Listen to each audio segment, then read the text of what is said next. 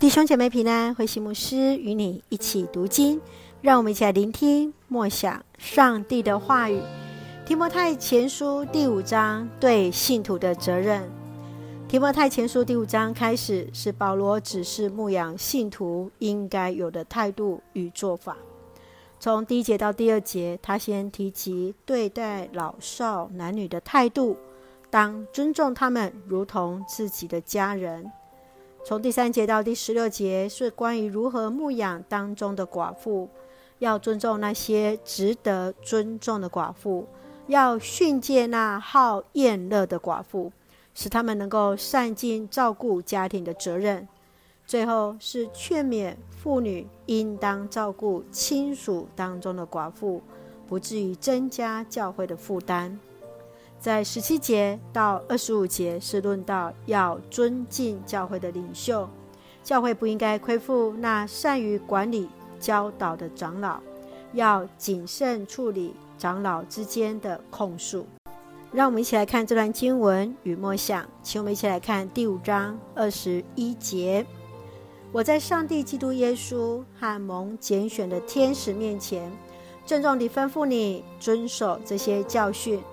不可在任何事上有成见或偏私的心。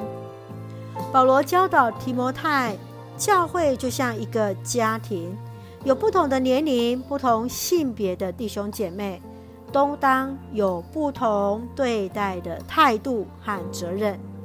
对待年长者，应该要有尊重；对待年长的寡妇与那无可依靠者，要照顾。对待专职的牧者和童工，也要给予酬报。在处理教会控诉的事情中，更应当要小心谨慎。亲爱的弟兄姐妹，你认为在教会和社会当中的处事原则有什么样的差别呢？你会如何处理教会弟兄姐妹之间的纷争？保罗在处事的建议当中，对你有什么样的帮助？圣愿主来帮助我们有一个敏感的心，来察觉的别人的一个需要。求主恩待赐福我们，让我们一起用第五章二十一节作为我们的金句：不可在任何事上有成见或偏私的心。是的，圣愿主来帮助我们，上帝的灵来带领我们，无论是在纷争，无论是在成为人的祝福上面，都有神与我们同行。让我们一起用这段经文一起来祷告，亲爱的天父上帝，谢谢主赐给我们新的一天，满有上帝的恩典与同在。